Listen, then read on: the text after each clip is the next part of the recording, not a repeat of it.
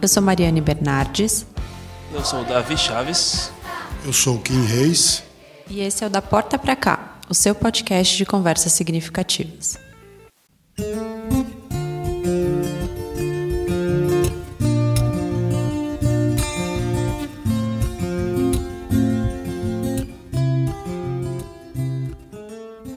Vamos pensar que um médico e um professor que são mandados para o século passado entram nos seus locais de trabalho. O médico entraria num hospital e provavelmente ficaria horrorizado. Não teria os equipamentos para trabalhar, os medicamentos necessários e provavelmente algumas das doenças ele conheceria apenas por imagem nos livros. Já o professor talvez achasse curioso um hábito ou outro, mas estaria confortável dentro de uma sala de aula, pois ela seria muito parecida com o que é nos dias de hoje. Será que a forma como aprendemos realmente não mudou nada? Ou será que nos acomodamos? Bom, para pensar e discutir sobre isso, está conosco hoje a Leia Boxar, pedagoga pela Faculdade de Filosofias, Ciências e Letras da Sede Sapiense, que é um importante instituto de pesquisa na área de educação aqui em São Paulo. Leia, obrigada pela sua presença hoje. Tenho certeza que esse vai ser um papo muito gostoso. E aí, queria começar te perguntando: você acha que a educação parou no tempo? Bem, obrigada pelo convite de estar aqui com vocês. É, essa pergunta é uma pergunta que me deixou com muitas interrogações. É, eu eu sei que Viviane Sena, que trabalha com educação e ONGs no Brasil hoje em dia, numa entrevista ela falou que a educação parou no tempo. Mas eu não tenho coragem de falar isso. Então, por que, que eu não tenho? Porque eu não consigo negar os esforços das pessoas durante todo o período desde o descobrimento do Brasil, vamos dizer assim, é, daqueles que se esforçaram por uma educação melhor, dos professores que enfrentaram o seu dia a dia. E então eu não consigo falar que sim, mas eu resolvi trazer para vocês uma ideia assim ao longo numa linha de tempo, né? Então a situação a gente vai falar sobre a, a educação é, em dois aspectos no Brasil. Ela tem a escola pública, que é muito complexa, que é antiquada, que é hierarquizada e é muito controlada. E tem também a escola particular, que tem mais recursos, que trabalha com o menor número de, de crianças, de alunos, e que tem possibilidades de fazer coisas diferentes, embora siga a legislação. Então, é, na linha de tempo, nós vamos observar que a educação escolar no Brasil ela tem duas características que vêm desde o período da colonização, que são ela cria desigualdade social, está sujeita às exigências políticas, ou seja, ela serve à ideologia do Estado. Então, com isso, ela traz em si uma história muito ligada à política governamental e ela brilha quando tem luz, e, ou então recua na escuridão. A escola, a escola pública atende a população em geral e as escolas particulares atendem aqueles atendem aqueles que podem pagar. O Estado define o livro didático, o currículo, o período de início e fim, as férias, o número de alunos por classe, o horário, tudo mais. Ah, então, essa situação se mantém desde o período colonial. Então, vamos ver, no período colonial, a educação estava a cargo dos jesuítas para criar, para criar uma elite culta e religiosa. Depois, em 1759, o Marquês de Pombal expulsa os jesuítas do Brasil e ele traz novos objetivos para a escola, que eram objetivos políticos. Então, a escola estava servindo a elite para formar para fins, na verdade, para fins políticos e econômicos. Então, ele traz aulas magnas, chamadas aulas régias, para elite e aulas menores para a população. Aí, no início do século XIX, acontece algo extraordinário na educação do Brasil, que foi a criação em Olinda, em Pernambuco, de um centro de educação no Seminário de Olinda, que se tornou um núcleo para o aprendizado de várias disciplinas e um centro difusor de ideias liberais e maçônicas. Então, foi alguma coisa extraordinária. E isso mudou um pouco a, a, questão, né? porque já existia uma escola que formava pessoas num outro contexto. Depois nós temos, em 1824, a primeira Constituição do Brasil, que propunha um ensino gratuito, extensivo a todos os cidadãos, mas não considerava como tal a população negra e indígena. E as mulheres também só podiam fazer curso de bordado e costura. Em 1827, no dia 15 de outubro, que é hoje o Dia do Professor, né, que celebramos o Dia do Professor, a Lei Geral que marca o início das escolas de primeiras letras, que é hoje o ensino fundamental, mas as mulheres continuavam discriminadas. Em 1835 aparece a primeira escola normal para preparar professores em Niterói, no Rio de Janeiro.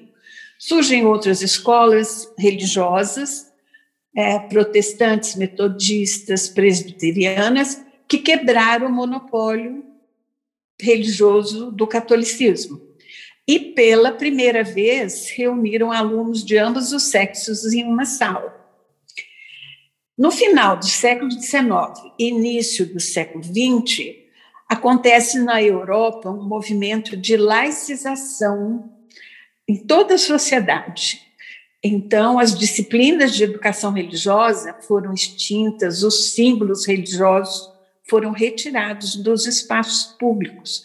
Isso teve reflexo no Brasil, porque os jesuítas, os professores católicos, eles é, sofreram perseguição, né? E não tinham onde trabalhar e eles vieram para o Brasil. Então, eles migraram para o Brasil e aí os regimes autoritários e conservadores que dominavam a primeira parte do século XX no Brasil devolvem à igreja o seu papel para a educação e condição moral da sociedade. Então, esses fatos influenciaram muito a educação no Brasil no século XX. É, Aí o que acontece? Em 1930, é, acontece um movimento uh, contra a dominação do Estado na educação. E esse movimento ele se chamava Escola Nova. Ele começou na Europa, nos Estados Unidos, e teve gente no Brasil que eh, se envolveu nesse caminho. E que foram os grandes educadores, como Anísio Teixeira, é, Lourenço Filho, e o movimento visava expandir a escola pública laica e gratuita, ter mais autonomia para a função educativa e a descentralização do ensino para combater desigualdades sociais no Brasil. Então, ela era bem avançada, né? Mas é, foi muito criticada e se diluiu no tempo, infelizmente. Então, depois nós tivemos alguns regimes totalitários, governos totalitários, que a educação não evoluiu bem. As salas ficaram lotadas, os professores fizeram muitas greves, manifestações, os salários ficaram baixos. É, e trazendo análise para os dias atuais, apenas nas duas primeiras décadas do nosso século XXI é que aumentou o alcance à, à educação básica, que nós tivemos um número maior de crianças frequentando a escola, a partir de seis anos. Aí tivemos uma lei de diretrizes e bases em 2016, que antecipou a idade mínima obrigatória para quatro anos e isso não aconteceu ainda. Então, alguns dados do IBGE nos dizem, de 2018, é, falam que a, nós temos, a, em 2018, aproximadamente 209 milhões de habitantes, 7% de analfabetos, que representam cerca de 11 milhões, 11,5 milhões de pessoas. É, alguns dados divulgados em dezembro de 2018 também pelo INEP mostram avanços tímidos no ensino fundamental estagnação no ensino médio. É, nessa etapa, nove entre dez estudantes concluem sem ter proficiência mínima em matemática e sete de dez não conseguem atingir o patamar adequado em língua portuguesa. Então, de dados de 2020 informam que o Brasil tem 47,2 milhões de estudantes matriculados na educação básica, desde creche até o ensino médio, com 81,4% na rede pública, sendo que 48% em escolas municipais e 18,60% na rede privada. Esses dados eu encontrei num artigo de Nayab Tencuri Silva, que se chama Reflexões de uma Trajetória em Educação. Então, por isso que eu disse que eu não consigo é, é, negar todo, tudo isso, né? Eu acredito que realmente a educação está estagnada, que poderia ser melhor, mas nós vamos falar disso mais para frente. Muito bom, acho que é uma trajetória histórica para mostrar para a gente por que tantas dificuldades nesse caminho, né? É verdade. É, e aí, né, pensando um pouquinho na estrutura da escola, é, quando a gente pensa na, no modelo de sala de aula, né, a gente tem aí algumas teorias que tentaram quebrar esse padrão, né, da professora lá na frente, as crianças aqui nas carteiras aprendendo, mas ele pouco mudou, né, principalmente se a gente olha para a educação pública. É, como que você acha, né, que seria esse modelo, né, que, que modelo é esse que a gente deveria pensar, né, que seria melhor para a aprendizagem nos dias de hoje? Então, é, esse modelo de sala, de, de cadeiras uma atrás da outra, ele vem da Revolução Industrial, que então ela, o professor, ele é o ele tem recipientes, né? Então ele fala para aquelas pessoas que vão aprender. Então o mobiliário que ficou inadequado, era pesado, as salas com problemas de iluminação, de ventilação, né? É, o professor é, trabalhava falando, as crianças ouvindo, os alunos ouvindo, algumas perguntas ou alguma atividade, e muitas escolas particulares também apresentam esse quadro ainda hoje, né? Não é eu é, assisti uma palestra de uma professora da USP que dizia que o, que o pouco que mudou nessa tradição foi só alguma ou outra atividade, alguma outra maneira de fazer, mas a tradição foi mantida e acrescentada.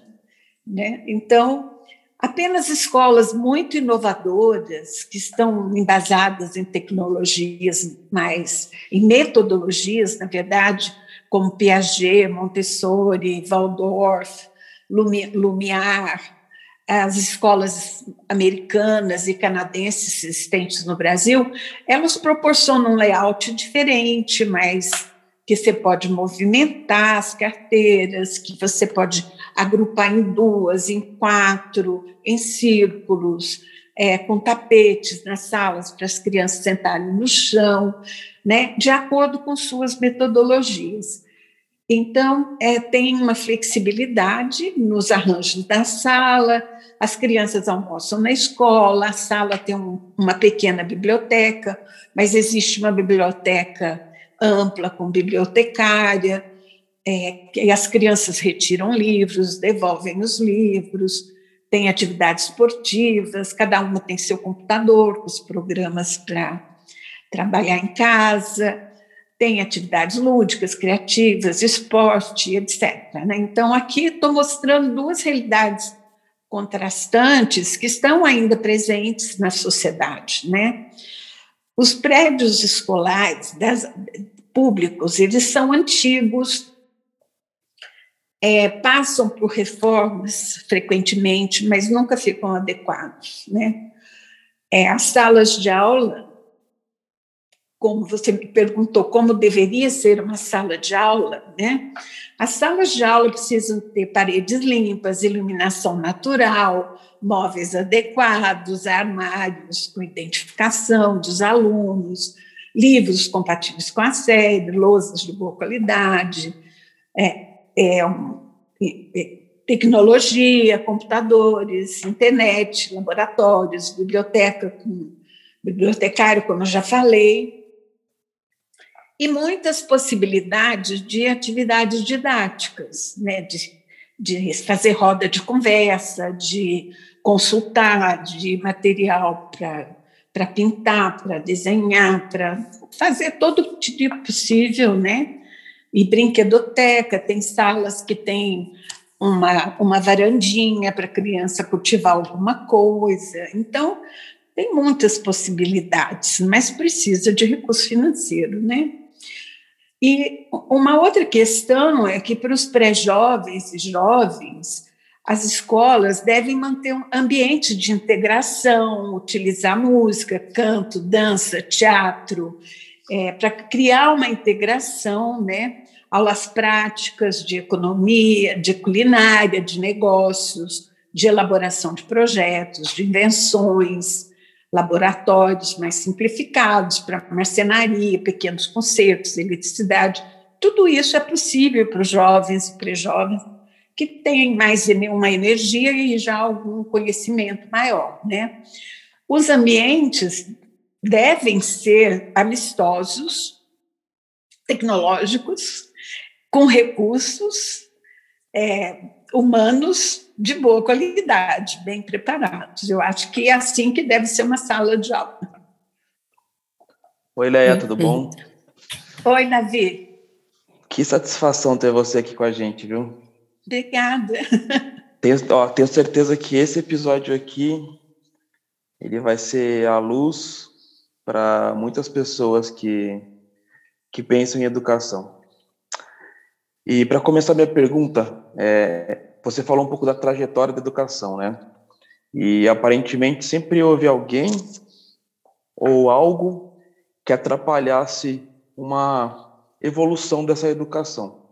Então eu queria saber hoje que resistência que a gente tem é, para que haja uma mudança nesse modelo de educação. Você falou aí do, do dinheiro, né? Que é um, um fator importante. Mas quais outras resistências existem aí que a gente não fica sabendo? Bom, é, primeiro, mudar o modelo de educação é uma coisa muito complexa, né? Porque a educação é, é complexa. E, de um modo geral, a educação brasileira convive com problemas pré-modernos, modernos e pós-modernos simultaneamente. Então, um amigo meu falou assim que o aluno da escola é, é do século XXI, o professor é do século XX e a escola é do século XIX. Então, eu achei muito engraçado isso.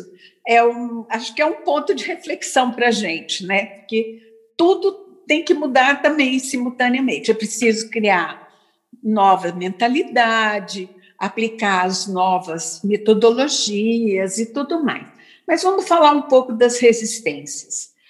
Ah, então, eu já tinha falado que na escola pública o, o Estado ele não consegue atender as demandas em termos tanto de bens como de serviços, porque ele não está modernizado, ele é muito hierarquizado e isso reflete muito na educação, além do controle e da ideologia.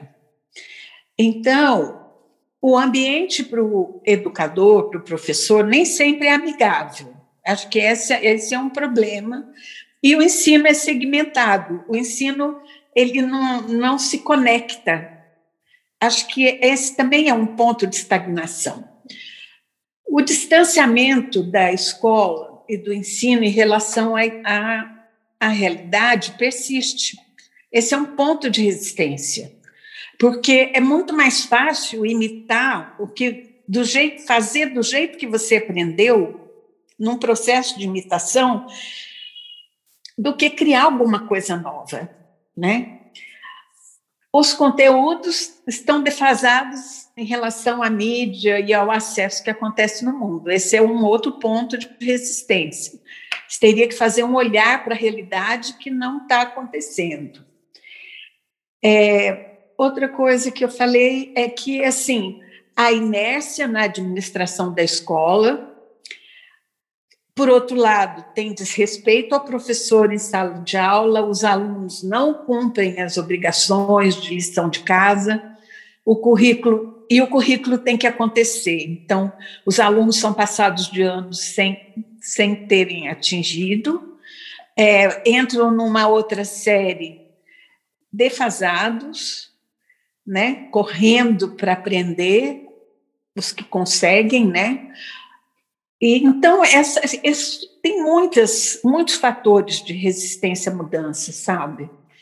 A formação dos professores está fragilizada, porque aquele curso de pedagogia que eu fiz, que era de quatro anos, muito forte, hoje ele está reduzido no tempo e focado na história da educação e algumas metodologias. Não tem prática, porque não dá tempo. Então, educar hoje em dia é um processo em que você precisa planejar, você tem que planejar o que você vai trabalhar, é, as, as estratégias que você vai usar, é, o material que você vai precisar, e, então, tem toda uma preparação e, e uma concepção que provavelmente não está existindo, porque a concepção ela pode estar embasada numa, numa filosofia ou numa metodologia, né? Então eu vejo essas resistências. É também uma outra coisa no ambiente é que nem sempre ele a possibilidade de troca de experiências ou até tempo, né? Um outro problema é a avaliação. É, não, não é, não, as pessoas não sabem avaliar, porque não sabem faz, criar os indicadores, porque o planejamento é falho. Então, a criatividade também deixa a desejar, né? e a avaliação fica aquela prova, que você prova se você é, aprendeu, mas aprendizagem é muito mais do que, do que isso. A prova não, ela não é uma avaliação muito adequada, porque tem avaliação de comportamentos, de, de atitudes, né, de vamos dizer de outras coisas, né? dentro de uma sala de aula, que a gente vai falar também mais para frente. Então, falta treinamento para os educadores, investimento, eu já falei, os desafios novos, inovação no modo de ensinar, de lidar com as crianças, né? E um fator muito importante que, que, que é uma resistência forte é a ausência das famílias em relação à escola, como apoiadora, como integrante do processo de educação. As famílias delegaram suas responsabilidades educacionais, pouco colaboram para a escola e reclamam muito. Então, no meu ponto de vista, é, essas são resistências fortes, né? Nós sabemos que a educação não é um tema neutro, tem várias visões de educação, também não existe um modelo único de educação, nem práticas é, educacionais que são padronizadas. Não é uma empresa nem uma, uma indústria que você tem padrões de produção, né? E a educação ela é um, um dos vários produtos da cultura de um grupo social em que se aprende os códigos sociais, condutas, regras, é, os segredos da arte, da religião, do artesanato, da tecnologia. Então, ela precisa se reinventar cada dia, né? E por isso também a educação ela é muito questionada. É, e a sociedade só valoriza a educação quando ela realmente está precisando de mais, né? E a universidade é um espaço que é, em que essa discussão acontece, mas a, a gente vê que a universidade também está muito afastada da realidade educacional. Né? Ela poderia colaborar muito mais. Então, as mudanças, né, com, em conclusão, né, as mudanças é, levam a processos de transformações significativas, de uma reconstrução social, de mudanças profundas, elas realmente são necessárias, né? Mas é preciso criar uma consciência nova, é uma forma genuína, né, de fazer as coisas, de projetar o futuro da escola, né, elevar o padrão da escola. E eu acredito, no meu ponto de vista, eu acho que é preciso fazer um passo a passo, sabe? Fazer um, um começo, elaborar um começo em que haja abertura para avaliar os processos, os movimentos sociais, culturais, procurando encontrar elementos significativos da realidade que possa ajudar a ampliar a consciência da importância da educação na, na sociedade. Esse é meu ponto de vista. Eu queria fazer só uma perguntinha antes de entrar na minha próxima pergunta.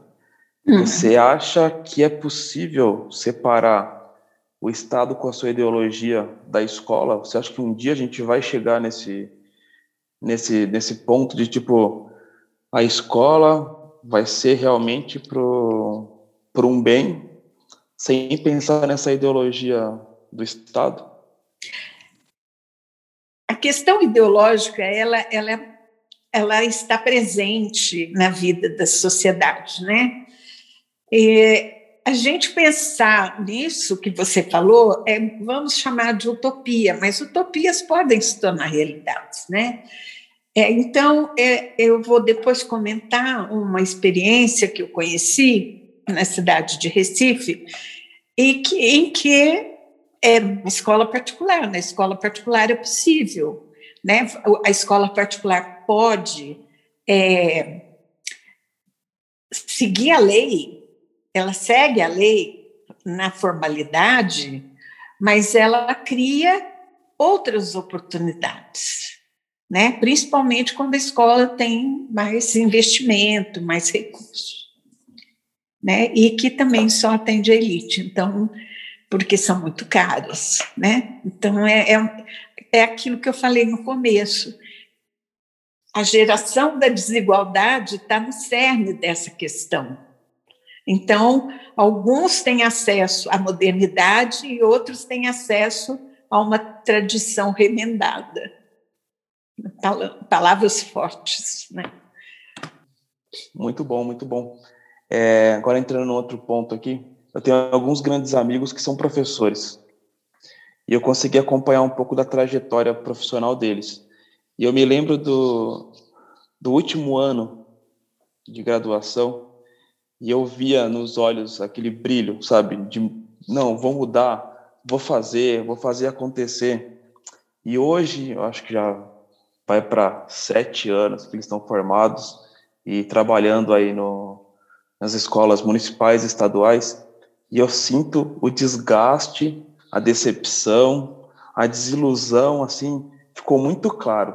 Então eu queria saber de você como que a gente traz essas pessoas que eram tão esperançosas, tão romantizadas assim, para de volta para o jogo. Como que a gente traz essas pessoas para é, juntos, né, ir para o mesmo lugar, assim, rumo à evolução da educação? é verdade tudo isso que você falou. Eu, é, o professor, em geral, ele tem uma paixão pela educação, sabe? É uma coisa, é, é um serviço à humanidade. Então, como serviço à humanidade, ele realmente tem esse brilho no olhar. É, essa vontade de revolucionar, como você diz, né? Mas também, se você olhar, de modo geral, no Brasil, todos os profissionais entram na carreira e têm a maior decepção.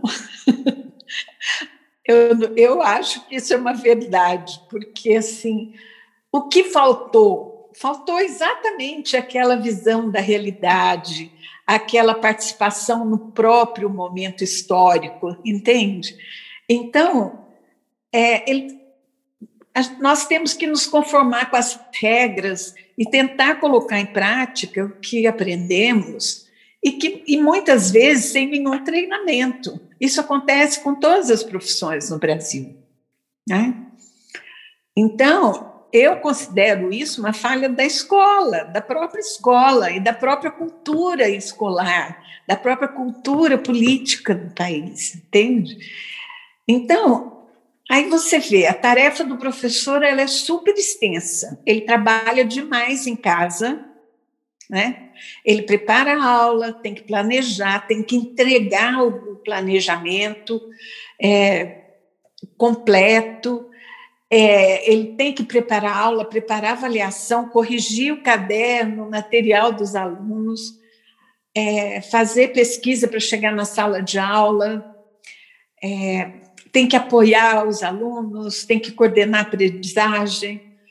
É, também ele é disciplinador e, e ele, na maioria das vezes, enfrenta uma sala de 40 crianças ou 40 alunos. Então, é um desgaste muito grande, né? Ele é desrespeitado, desafiado e até agredido, né? Precisa estar atualizado sempre, né? E isso é um fato tão concreto que nessa pandemia ficou muito claro, né? A monotonia reinou para as crianças na pandemia, com as aulas pela internet, mas aulas na maioria, iguais às da escola, do professor falando para o aluno sentado do outro lado escutar. Então, é, mas é, é tão maravilhoso que o professor, quando ele atinge o objetivo, quando ele sente que ele deu uma aula que os motivou, que despertou, ele recobra esse olhar, sabe?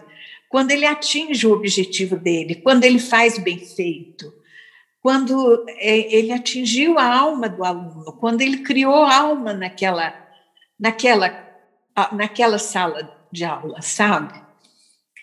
Então, a volta ao jogo está condicionado a todo esse trabalho, que é um trabalho individual de automotivação, de motivação dos alunos, para atingir os objetivos, né? Porque educar, a educação é baseada no amor que, que a pessoa tem pelas crianças, pelos alunos, né?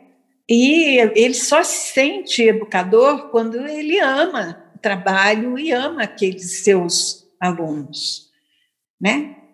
Então, uma pesquisa da USP dentro dessa questão da pandemia mostrou que a maioria dos alunos continua, dos professores, continua resiliente, e muito resiliente, esperando a pandemia acabar para tudo recomeçar, entende? Então, eu acho que é uma situação assim, mas existe outra solução. Uh, Leia, boa noite, bem-vinda. Obrigada. Prazer ter você aqui. Queria Muito obrigada. Sa eh, saindo dessa aula que você está dando para a gente a respeito de educação e entrando mais na, na prática, já há algum tempo você trabalha com um projeto muito lindo lá em, em, em Porto Feliz, lá no projeto Monte Carmelo. Queria que você contasse um pouco, um pouco para a gente sobre esse projeto, que, que se baseia, como é, como é, qual é a sua visão desse projeto, como é que ele está correndo. Sim. Bom, esse projeto é a menina dos meus olhos. é, foi uma grande oportunidade para mim como pedagoga. Eu trabalhei oito anos na Associação Monte Carmelo, que é uma ONG, né, uma organização não governamental, inspirada em princípios barrais, é, e foi criada em Porto Feliz, na zona rural. Isso há mais de 30 anos. Ela se chama Associação Monte Carmelo.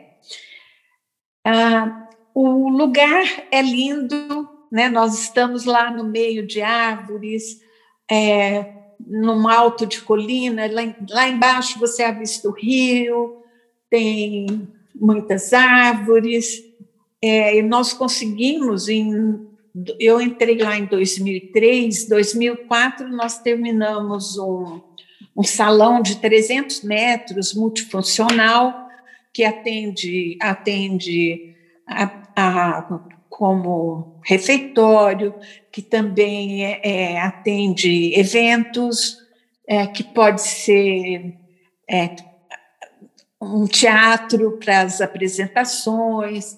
Então, assim, é um grande espaço.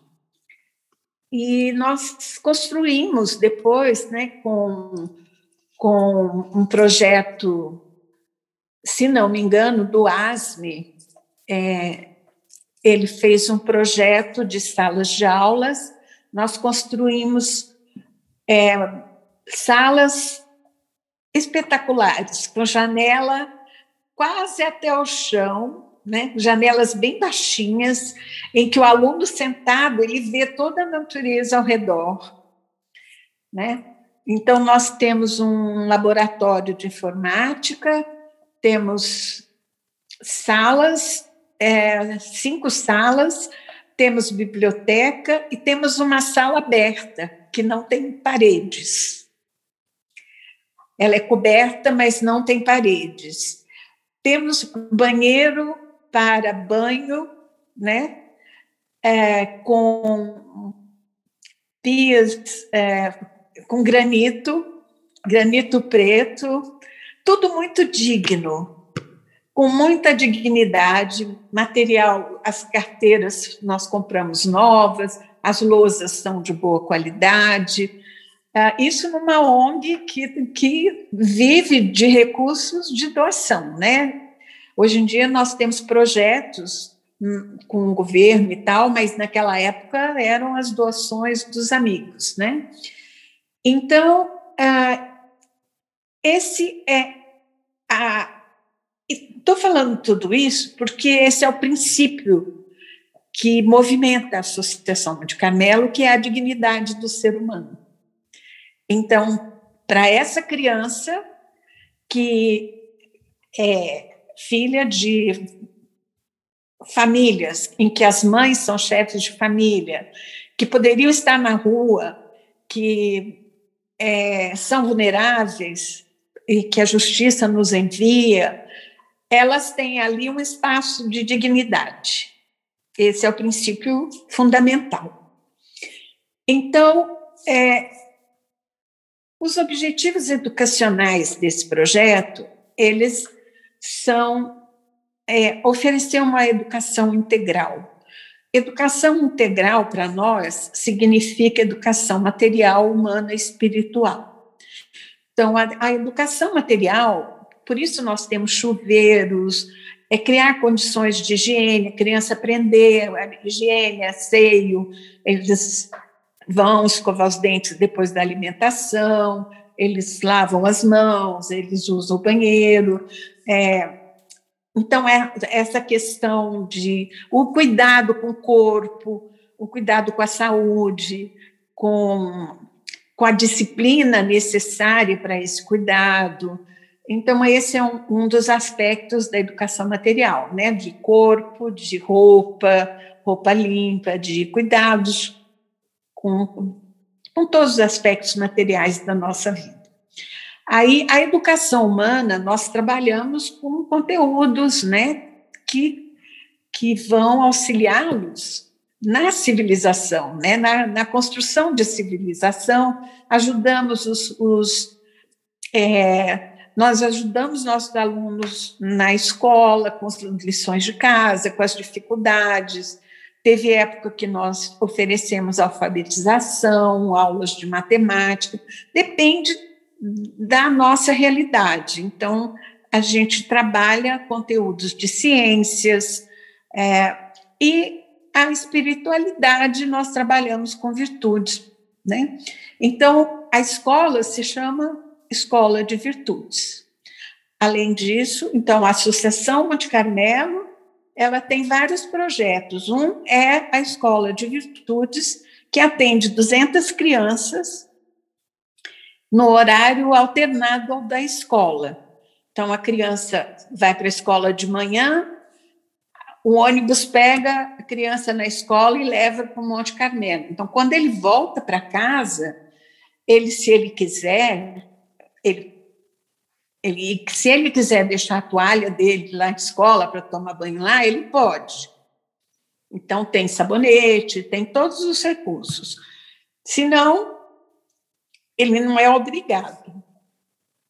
O aluno que vai para a escola à tarde, ele vai de manhã para a associação.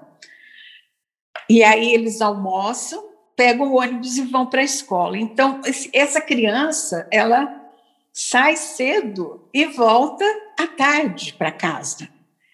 Então, ela, a mãe vai ter um bom tempo com seu filho, porque ele, ele foi acolhido, esteve amparado, né?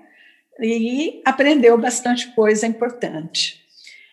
Então, o trabalho que nós desenvolvemos lá, eu vou dar uma acelerada, né? Porque senão vai ficar muito longo os nossos educadores, eles são treinados para encorajar, dar suporte, guia, ajudar o aluno para esse caminho de crescimento. Então, eles passam por treinamentos é, institucionais, passam por treinamentos de técnicas a serem utilizadas, e eles fazem é, um estudo na questão espiritual de como trabalhar virtudes com as crianças. Aí, como que foi o trabalho que a gente desenvolveu? É, nós usamos uma metodologia do século XX que, de, é, que se chama centros de interesse. Ela, ela trabalha mais com a sensibilidade. Então, é, nós desenvolvemos através de temas transversais, como família, cidade. É, então, os temas que nós criamos se chamam Minha Vida, Minha Cidade, Meio Ambiente e Trabalho. Então, o que que eu. Então, no tema Minha Vida, eu vou trabalhar quem sou eu, onde eu moro, como que eu sou, qual a cor dos meus olhos, meu cabelo. Como ser humano, é, o, que, que, eu, o que, que acontece comigo? Eu tenho família, eu me relaciono com pessoas, me relaciono com crianças. Como que deve ser isso? Como que isso deve acontecer? Então, o objetivo nesse, nesse, nesse centro de interesse é fortalecer a identidade da criança, de ela se conhecer. Nós tivemos crianças que nunca tinham visto um espelho, que viram o espelho pela primeira vez numa, numa aula dessa. Então, nós trabalhamos com veracidade, unidade, respeito, diversidade, autodisciplina, excelência. É, na, aí, o Minha Vida inclui também minha educação, quais são minhas rotinas, como eu trato as pessoas, inclui minha saúde. Então, asseio, higiene, nutrição, saúde, oração, é, oração e respeito, moderação nesse módulo. Então, é, como? Primeiro, nós trabalhamos o conceito. O que, que é veracidade? Então, por exemplo, veracidade é a base de todas as virtudes. Veracidade, ao contrário da mentira, E essa, essa primeira virtude, ela provoca muitos, muitos é, vamos dizer, constrangimentos para os pais, porque muitas, muitos pais falam, ah, fala que eu não estou, ou essas pequenas mentiras que acontecem nas famílias, e as crianças falam, eu, eu estudo no Monte Carmelo, não posso, não posso mentir, né? porque ela compreendeu o significado da palavra.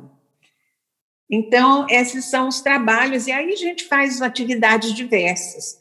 Elas memorizam algum texto sobre de conceito para ter sempre na mente aquele conceito.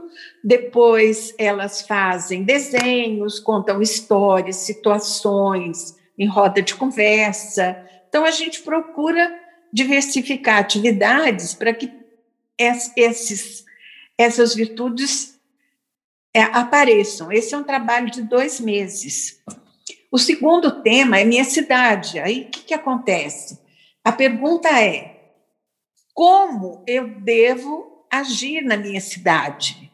Quais são as virtudes que eu preciso para viver na minha cidade?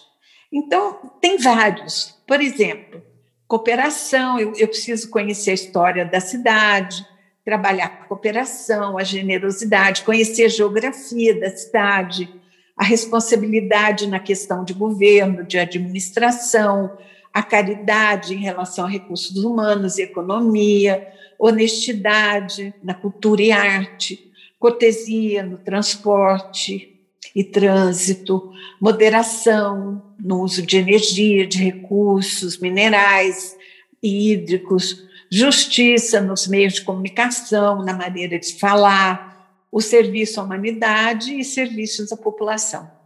Então, você vê que é, a gente trabalha bastante coisa em situações reais. Então, as crianças andam pela cidade com os educadores, elas visitam lojas é, para ver como é que, que, que se trata, na, o vendedor trata, como que o cliente trata, como que deve ser, etc.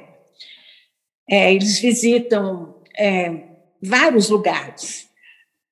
É, o terceiro bimestre, o tema é meio ambiente. Aí a gente trabalha com proteção dos rios, falando de pureza, pureza da água, proteção, né, a cooperação de cada um para acontecer isso, tratamento de água, esgoto.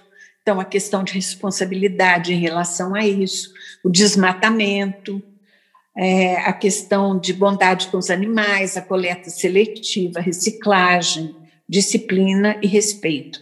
Então, são temas que estão na realidade hoje, né? E que nós trabalhamos é, tanto no conhecimento como na vivência de virtudes, de forma a criar uma prática educativa. E, por último, nosso, nosso tema é o trabalho. Então, o trabalho e cidadania. Então, trabalhamos com direitos e deveres do cidadão, profissões, eles visitam profissionais na cidade, conversam com dentista, com médico, com servidores públicos, é, e trabalhamos virtudes como justiça, o que é ser um agente de transformação, com criatividade, radiância, determinação, idealismo, o trabalho como adoração, como serviço à humanidade, como adoração a Deus. Então, esses quatro temas nós trabalhamos em, em diferentes níveis, porque temos quatro ciclos. Temos o ciclo 1, um, de 6 a 8 anos, o 2, de 9 e 10, o 3, de 11 e 12, e o quarto, de 13 e 14. Então, esse é o trabalho que se faz na escola de virtudes. Fora isso, nós temos um trabalho de jovem aprendiz para o trabalho, né? O jovem, aquele projeto Jovem Aprendiz, que o nosso se chama Jovens do Futuro, porque também trabalhamos os valores morais para o trabalho. Então, esse é o projeto. Perfeito, Lé. Nossa, maravilhoso um leque. Então, o que eu falava no começo, né? Como é importante é você nós nem muitos momentos nós não tínhamos recursos pedagógicos, mas nós tínhamos é, um, um, um local adequado, né? Nós podíamos fazer roda de conversa no pátio, podíamos sentar numa sala aberta, é, é, ensinar olhando a natureza. Então, um lugar muito, muito bonito e muito acolhedor, muito amigável. Então, nós não temos problemas de disciplina lá, porque o ambiente tem dignidade. Eu acho isso maravilhoso. Sem dúvida, sem dúvida. Leia, eu queria, me permita duas em uma agora. É, você falou na, na, nessa questão de educação de virtudes e tudo mais, e eu me lembro que mais atrás você falou em construção de sociedade. É, você acha que é, é, essa educação de virtudes tem a ver com essa com essa construção de uma sociedade mais nova baseada é, na, na, construção das pessoas em cima dessas virtudes e, e mais ainda, uma, me permite uma segunda aí dentro dessa aí com todo esse projeto no, lá no, na Associação Monte Carmelo, como é que você descreveria para a gente o impacto que isso tem gerado e gerou nas crianças e nas famílias? Não estou perguntando de dados, mas a, a, tua visão em relação ao que isso impactou no tocante à, família, que é a célula mãe da sociedade, quer dizer, é, é, nesses termos que eu queria te perguntar. Sim. Bom, então vou falar um pouquinho das, das famílias, né? É, com as famílias, nós criamos um curso que nós para que eles pudessem entender esse trabalho. É, e nós utilizamos um material que se chama Criação Espiritual. Então, nós demos aulas para os pais, fizemos encontro de pais, estudamos esse material. O que, que é criar um filho é, em suas três dimensões, né? na dimensão material, humana e espiritual. E na questão espiritual, a gente trabalhou muito essa questão de virtudes com os pais, a importância dos valores, né? de, de aprender a cortesia, a cooperar, todas essas que eu falei, a justiça, a igualdade, a diversidade, as questões culturais né, que, que nós precisamos trabalhar hoje em dia, no nosso momento histórico. Né?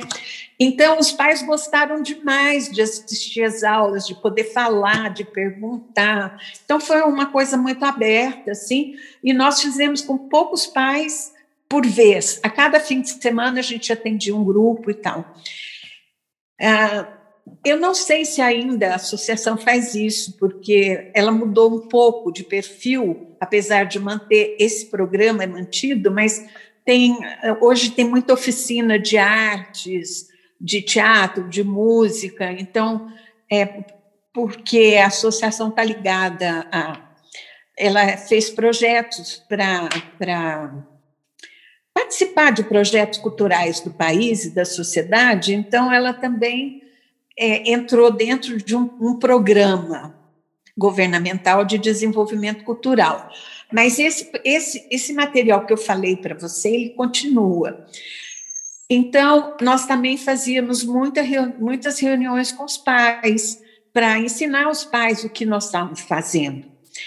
E, assim, o impacto, ele é grande, porque as famílias, é, elas as crianças entravam aos sete e saíam aos 14, com muito pouca desistência, porque as famílias não, não permitiam que as crianças saíssem do projeto. É, nós atuamos, como eu falei, na recuperação, porque conversamos com as escolas para apoiar os alunos. Nós assumimos a recuperação que a escola daria para as crianças, para a gente poder é, trabalhar com mais qualidade.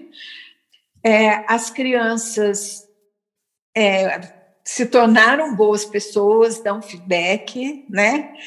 É, nós temos muitos alunos que se tornaram educadores na escola. Nós temos casos de crianças que foram chamadas na diretoria em sua escola e as crianças falavam: mas eu estudo no Monte Carmelo, eu aprendo virtudes, né? Eu, eu não, não faria isso, sabe? E teve um momento também que a, que a, a cidade, a prefeitura, pediu que a gente assumisse os, os projetos sociais da cidade. E nós até tentamos isso. Então, eu acredito que o impacto foi grande. Na época, a gente não tinha muito, muita condição de, de fazer registros e ir atrás. Hoje nós temos assistente social que visita as famílias, que conversa, né? E na pandemia os nossos educadores passaram por duas duas é, questões com psicólogos no começo da pandemia, no final do ano. Eles foram não atendidos por psicólogos, mas eles tiveram uma conversa para entender a situação, o momento, foram apoiados. É, os alunos receberam material em casa, os oficineiros continuaram trabalhando por internet, é, nós conseguimos bolsas, bolsas não, não é, não é bolsa, desculpe, é, cestas básicas que foram entregues para as famílias. Então, assim, acho que é um, é um, um programa humanitário que, que impacta em todos os sentidos, entende? Então, se você falar quantos alunos, é, quer dizer, nós trabalhamos com 200 alunos por ano, por ano é, e nós temos é, uma espera de 400. Atendemos 30% dos alunos são atendidos pela justiça. Crianças em vulnerabilidade que precisam de inclusão social estão lá. E, e então há um clima de igualdade. E isso faz com que a gente não tenha problemas disciplinares. Então, é, você vê que a, a concepção da educação, ela molda a escola, né? Se você tem uma, uma concepção de uma escola que só vai trabalhar a cognição, ela vai ser do jeito que é. O professor vai ensinar os alunos, eles vão escutar, vão aprender. Se o professor for muito bom, ele impacta o aluno, ele, ele dá o clique da, da descoberta no aluno, que isso acontece, né? E se ele é, é mais sensitivo e trabalha é, do aluno para frente, se o foco é o aluno, aí você vai ouvir o aluno, você vai é, fazer com que ele se expresse, que ele, ele se envolva na atividade, que ele seja um aluno ativo no processo dele de educação. Então, essas concepções, elas mudam a educação. Então, a educação pode não ser aquela a ideologia pode não afetar tanto, embora tenha as regras de estudar nesse livro, de todas aquelas ordenanças do controle educacional do país, mas a maneira de, de fazer pode ser diferente. Mas depende da abertura, da aceitação do novo. Mas uma escola que tem salas com 40 alunos não consegue fazer isso. Nós temos 20 alunos por sala, então conseguimos fazer. Cuidar da individualidade, da identidade, da consciência, da autoconsciência. É, na verdade, Léa, é, pensando aqui um pouquinho, né, é, em toda essa construção que a gente teve de educação e todo esse modelo baseado em valores, né, que você traz aí do projeto, é, a gente fica pensando também no quanto isso impacta em algumas, algumas situações estruturais que a gente tem enquanto construção de sociedade, né? E na sua opinião, e aí até falando um pouquinho da experiência aí né, na, no projeto, o quanto a educação pode tocar nesses temas que são mais complexos, né, são estruturais, eles são como a gente se formou enquanto sociedade, é, como racismo, machismo, xenofobia, é, o quanto, qual que é o papel da, da educação, né, quando a gente pensa nesses problemas mais estruturais? Bom, aqui eu realmente vou falar meu ponto de vista esse problema, ele também está dentro da sala de aula. né? Ele está presente na sociedade, é histórico, é sistêmico, estrutural. E então, eu acredito, eu, Leia, acredito que temos que ensinar os conceitos. O que, que é racismo? O que é machismo? O que é xenofobia? As crianças têm capacidade de, de aprender, elas têm capacidade de compreender. Então, é, por quê? Todas essas formas de discriminação, elas trazem grandes sofrimentos, grandes sofrimentos. São questões traumáticas, elas decorrem de rejeição, de exclusão, é, de discriminação é o maior mal da humanidade, né? A falta de respeito ao ser humano, a sua dignidade, a sua cultura, a sua necessidade, e levam também à criminalização e depressão e doenças muito graves. Então, eles representam uma perversão profunda no padrão da verdadeira moralidade, né? Eles privam grande parte da humanidade de cultivar e expressar suas capacidades, né? de viver uma vida florescente, né? e destrói o progresso e a própria maturidade da, da, da do ser humano, da, uma, da própria humanidade.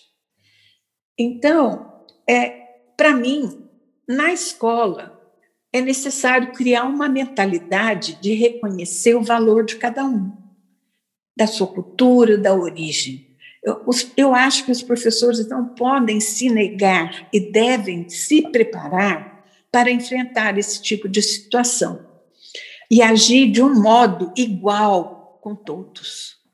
Então, o professor precisa, ele precisa aprender a ser, a, a a ser completamente amigável e aceitar o aluno como ele é, né?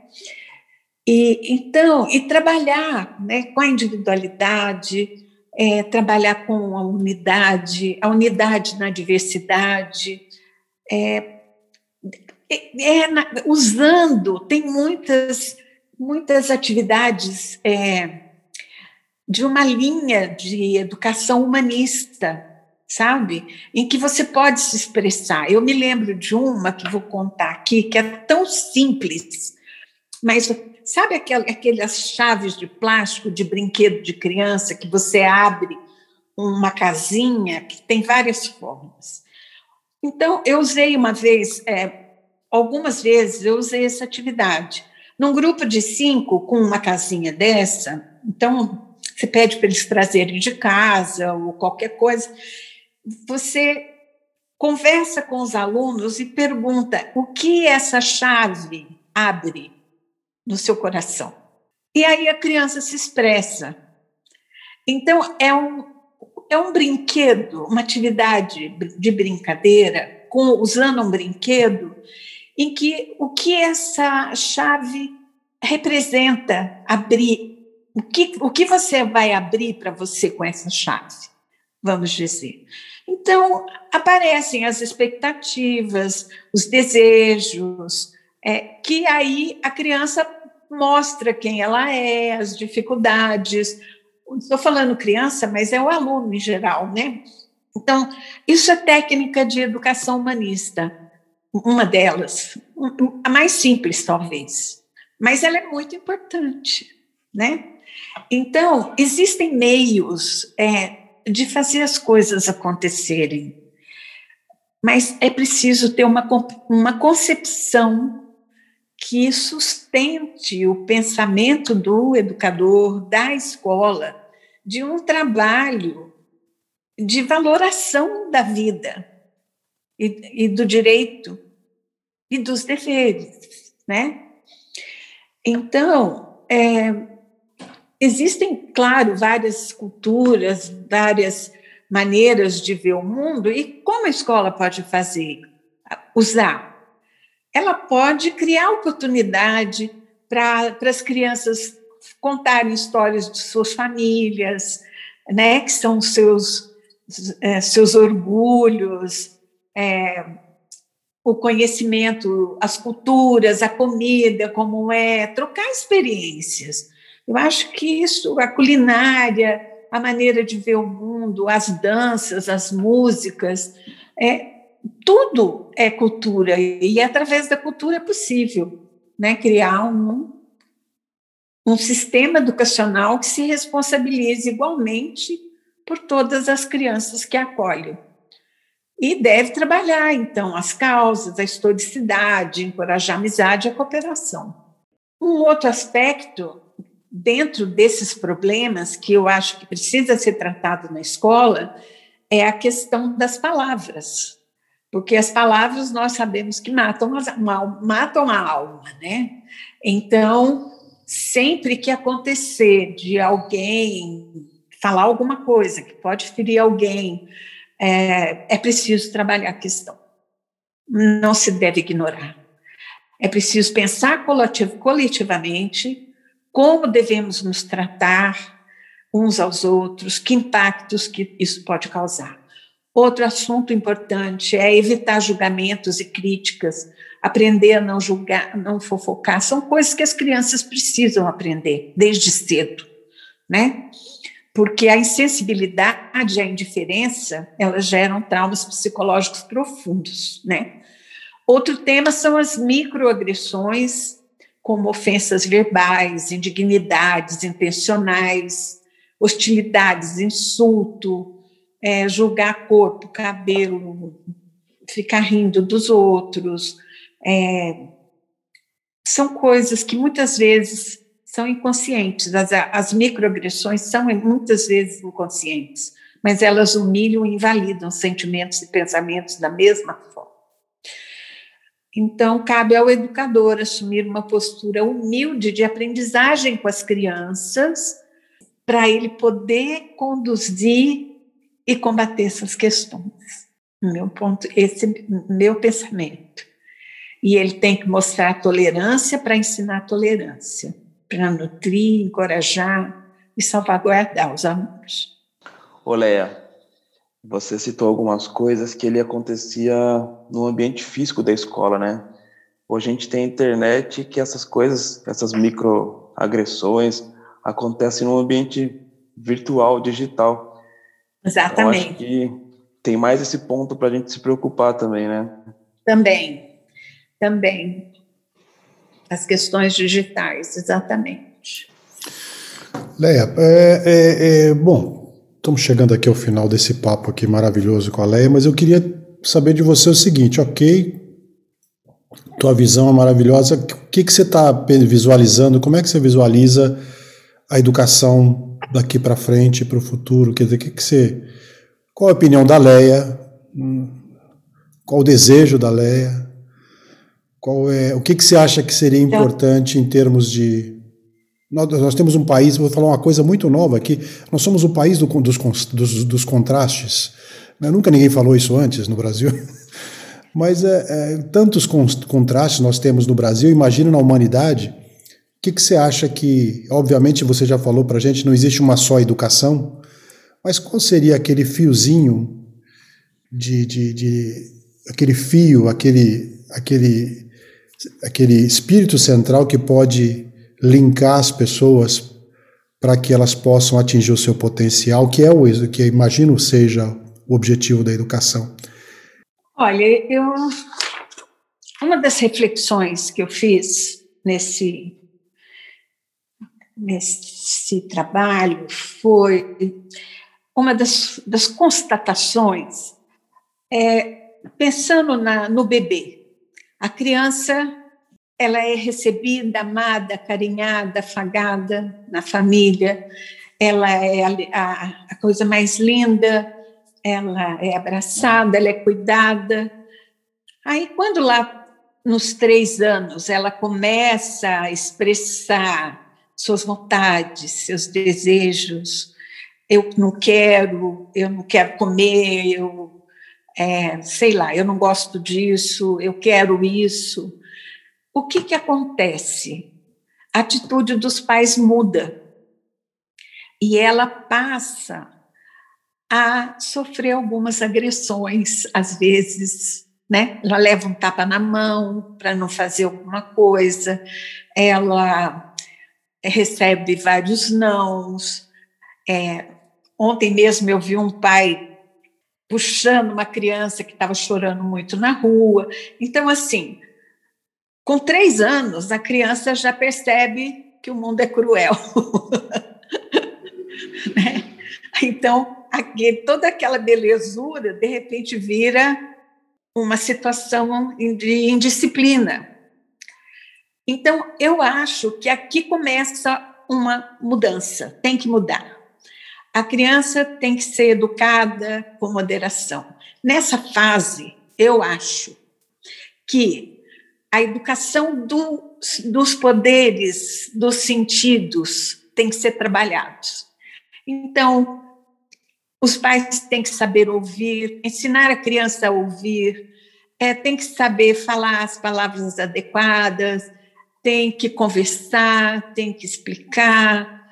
É, as crianças têm que experimentar, é, manusear as coisas, compartilhar da vida da família, levar seu pratinho, é, ajudar em alguma coisa, como tudo num, num ambiente amigável, né, na família. Então, se ela leva da família conceitos como este, provavelmente ela vai reproduzi-los na escola. Né? Então, eu acredito que a, a, a educação ela tem que ser considerada nos três níveis do ser humano. Ela tem que ser a educação material, que faz parte da família, é, é obrigação da família, principalmente.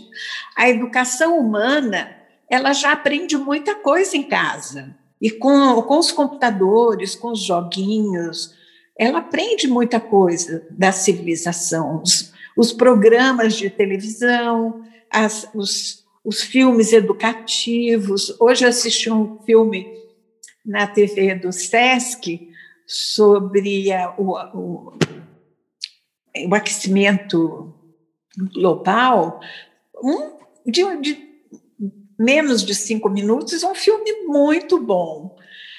É, bem infantil, com desenho animado, do menino com o avô, com a mãe e tal. Então, isso é possível. E a questão espiritual que tem que ser, ensinada desde cedo. A criança tem que saber que ela tem um sentido para a vida que ela é uma, uma joia preciosa que precisa aparecer, crescer, né, brilhar, né? Então, eu acho que isso é, é um começo muito importante. E é, na escola, a questão escolar, o ambiente respeitoso, amigável, de colaboração, de encorajamento, é, de harmonia, de buscar os segredos do conhecimento, é, me levaram a, a, uma descoberta de uma palestra do Luiz Henrique Boist, que tem um, um programa de plenitude humana, e eu fiz um curso de inteligência interpessoal com ele, e veja, a inteligência interpessoal surgiu em 1920, e ele faz uma lista de palavras que começam com com, com. Compaixão, concordância, consideração, comprometimento, constância, confiança, compreensão, complacência, controle, confirmação, companheirismo, consolidação, conhecimento, conselho, comemoração, contigo e comigo. Então, eu achei isso aqui o máximo, porque você tem tantas virtudes que mostram a importância do com, né? do fazer junto, de se desenvolver junto num relacionamento harmonioso. Então, a pergunta é: existe uma aprendizagem cooperativa? Ela existe. Então, é, existe um programa na Fundaec, que é uma fundação de ensino aqui na América Latina, é, que trabalha com uma aprendizagem colaborativa, que promove o desenvolvimento da inteligência emocional, desenvolve capacidade de liderança, é, o aluno se conscientiza da sua própria capacidade para aprender, tem, desenvolve confiança nele mesmo, é, os alunos decidem como realizar as atividades através de uma consulta, de uma conversa, é, usam métodos diversificados de, de aprendizagem. E nós temos é, duas metodologias que são fascinantes agora. Uma é do Vitor Frankel, que é, tem um livro maravilhoso que chama A Busca do Homem por Sentido, que ele ele foi o, o Victor Frankel ele é, é, um judeu que foi é, passou um jovem né na passou pela situação de do Holocausto, ele conseguiu ser salvo, mas o pai dele não foi, e ele passou algum tempo no campo de concentração, e ele observou muito o comportamento humano numa situação horrível. E ele buscou sentido para continuar vivendo. E com isso ele criou uma, uma psicologia de análise especial, em que ele fala da que a dimensão espiritual dá uma força para se escolher uma atitude em qualquer circunstância, é, que desde que seja diferente e positiva, para alcançar a consciência da própria dignidade e manter essa dignidade, né? E, e buscar o sentido da vida é um exemplo, ele, o Vitor Frankel, é um exemplo de resiliência de superação, de que a gente pode mudar as circunstâncias, né? E um outro, uma outra é, psicologia que surgiu recentemente, é, e uma metodologia de aprendizagem, é, chama aprendizagem significativa que é o envolvimento significativo do aluno no processo da própria aprendizagem, tendo um papel ativo é, e motivacional dele mesmo para investigar, para buscar as verdades, para explorar, compartilhar suas descobertas, construir conhecimento significativo. Então, aí entra a modernidade dele, é que ele cria mapas de apoio para a internet e avaliação desses mapas das plataformas para que sejam confiáveis.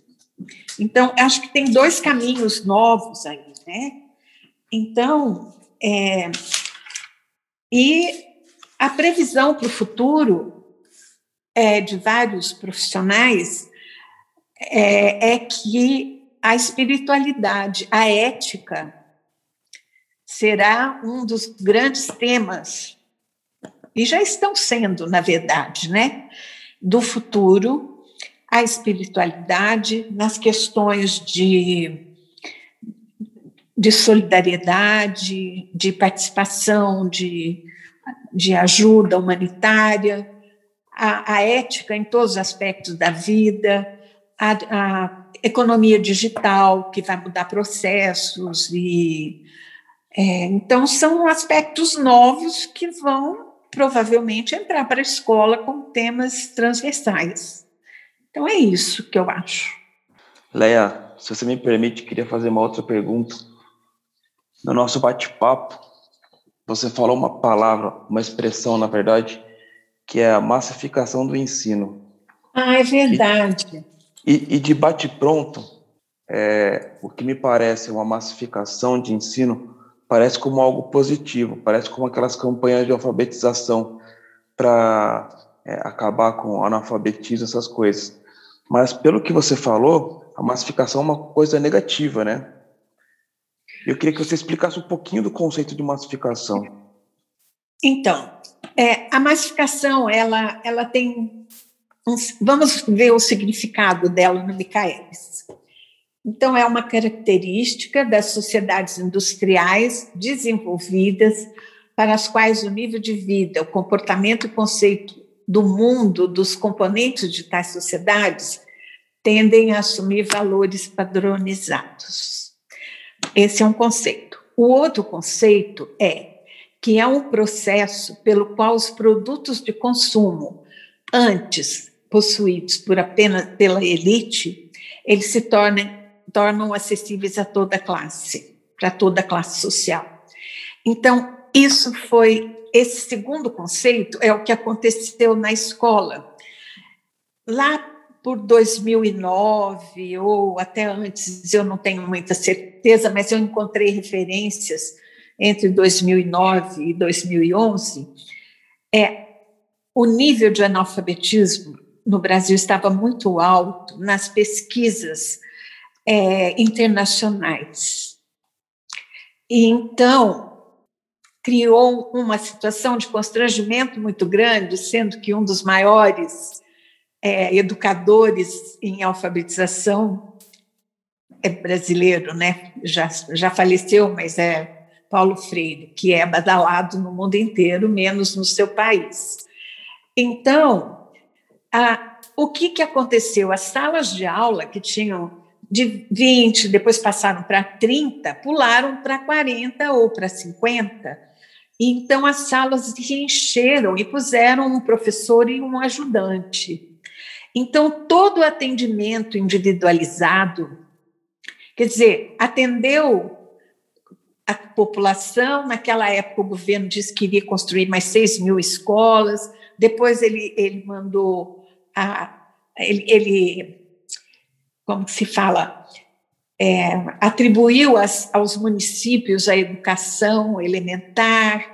Então, houve uma tentativa muito grande de atender o número de crianças em idade escolar. Então, de um ponto, esse é o lado positivo. Houve um movimento para atender as crianças e os adolescentes que precisavam de escola. Mas a crítica geral, porque a superlotação ela trouxe uma constatação unânime de que afetou a aprendizagem. Então, não só afetou a aprendizagem, como afetou a qualidade do ensino, como eles tiveram que mudar o curso de pedagogia para dois anos ou três anos, não sei, para poder atender a demanda. Os professores saíram sem prática, é, então, ficou insuportável estudar e dar aula nessas salas de aula, que já não eram adequadas, com carteiras antiquadas, pouca luminosidade, pouca ventilação. Então, assim, houve um problema muito grande. Então, esse, esse é o, o, o, drama da massificação. Ela não interessa nem para o governo, nem para as pessoas, mas ela é um problema. Imagina um professor que vai entrar numa sala de aula para dar uma aula e vai falar, fazer uma chamada, né? Ele vai demorar um tempão para falar o nome de todo mundo, para conseguir silêncio, para conseguir disciplina, para conseguir trazer os alunos para o conhecimento, né? Então, não dá para fazer trabalhos em grupo. Então, é, é uma é uma estagnação. É curioso quando você fala isso, Léo, eu estava até dando risada aqui, porque quando eu estava no final da faculdade de psicologia, é, a minha faculdade foi vendida e tal, e diminuição de, de custos, essa coisa que a gente já, já conhece, e eu passei uma semana tendo aula com 120 alunos dentro da sala. A gente não cabia na sala a gente às vezes se revezava, então metade assistia uma aula, metade assistia outra, e depois a gente trocava as anotações, porque não, não cabia, né? A gente não conseguia aprender nada. Então você falou isso, eu, falei, eu fiquei lembrando do último ano de faculdade, que, que loucura que é achar que alguém consegue aprender nesse, nesse lugar, né? É isso mesmo, muito difícil. Olha, o e papo eu... foi Excelente, Lé. Pode, pode continuar. Não, não obrigada. É, acho que está bom, né? Já falei demais. Eu nem sei quanto tempo eu falei, uma hora e meia. Uau, desculpem. Imagina! Gente, eu ia falar isso, o papo está tão excelente que a gente ficaria aqui mais horas falando, né? É, mas eu, é, até para a gente tentar consolidar aí, né, toda essa reflexão que a gente fez e, e também os nossos desejos para o futuro, né? É, na sua opinião, quais seriam os próximos passos aí para a gente atingir uma educação melhor, assim, se a gente pudesse é, pensar em qualquer coisa? Ah, eu, eu acho que é aquilo mesmo, né? É você ter uma concepção nova, uma mudança cultural, é, uma mudança baseada em valores, porque nós, nós estamos numa sociedade decadente é, em que é, o, o, liberalismo e, o, e outras coisas, né? É, outros ismos é, nos deixaram é, sem valores mesmo, né? O momento em que a liberdade é o que vale, eu tenho liberdade de fazer o que eu quiser, eu estudo se eu quiser, eu faço se eu quiser, ah, eu canto do jeito que eu quero, eu não preciso estar afinado.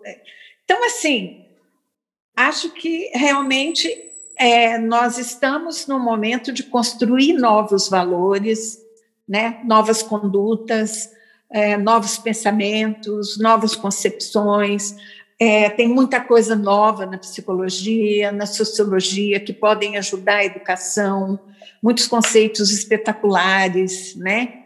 É, a questão da, da, da, espiritualidade mesmo, de trabalhar a, a, essa dimensão no ser humano que foi abandonada, né? Eu não estou falando de catequese, eu estou falando de virtudes, de é, relações interpessoais, de intrapessoais, né? de, de uma de uma inteligência intrapessoal, né? É, tem muitos tipos de inteligência, tem muitos tipos de aprendizagem. Então, tudo isso precisa ser aberto, a escola precisa estar aberta para isso, porque tem que ter muitas atividades, porque tem um aluno que é de um, que tem uma inteligência, o outro tem outra. Então, você tem que atingir, é, dar o clique né, da aprendizagem nas de acordo com as necessidades dos alunos. Então, eu acho que a psicologia tem muito para contribuir,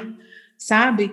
A, a, a, questão da educação em virtudes e valores é de extrema importância, porque ela faz a ponte entre é, o, o, a, a educação do conhecimento é, e a educação para a vida, da realidade. Então, ela, ela faz uma conexão importante. E estar mais próximo da realidade, não, não ficar trabalhando é, temas muito antiquados, né? nos temas é, mais antigos de história, de, de geografia, trabalhar o ser humano dentro do contexto histórico e não a guerra dentro do contexto histórico, entende? Um foco mais humanizado na educação.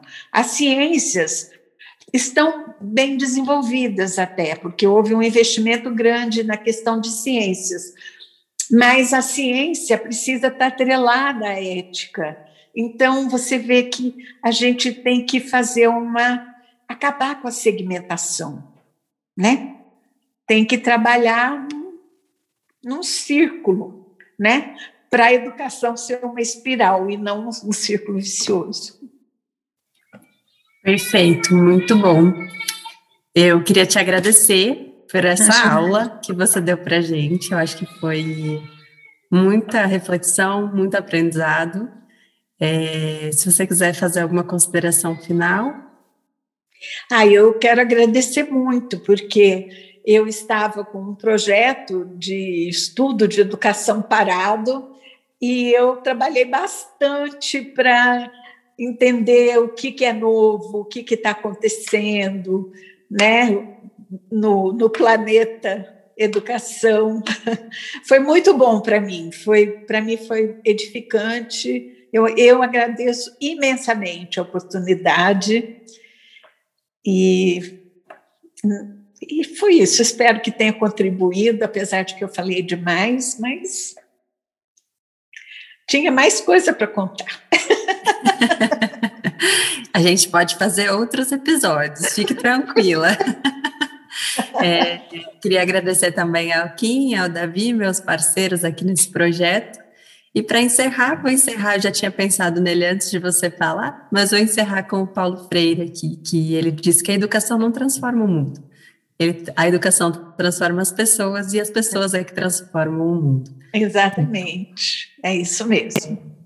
E aí, para inspirar um pouquinho a gente nesse tema e para a gente também contribuir, né? É, esse mundo é feito de pessoas, então, como é que a gente muda as pessoas, né? Melhora as pessoas nesse contexto. É verdade. Isso mesmo. Esperamos que, que o mundo se transforme, né? Que já há uma construção nova, né? Então, vamos colaborar com essa construção nova. Perfeito, Leia. Muito obrigada. Obrigada também. Um beijo para todo mundo que ficou escutando a gente até agora. É, e com certeza vamos ter outros papos aí para refletir e aprender muito mais. Ok. Boa noite, então. Muito obrigada. Adorei estar com vocês. Foi uma, uma experiência nova, novíssima para mim. Obrigado, Leia. Um beijo Boa grande, querida. Tchau, tchau. Beijo também. Kim.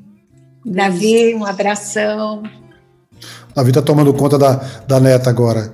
Ele, é, a, teve uma participaçãozinha especial dela aí.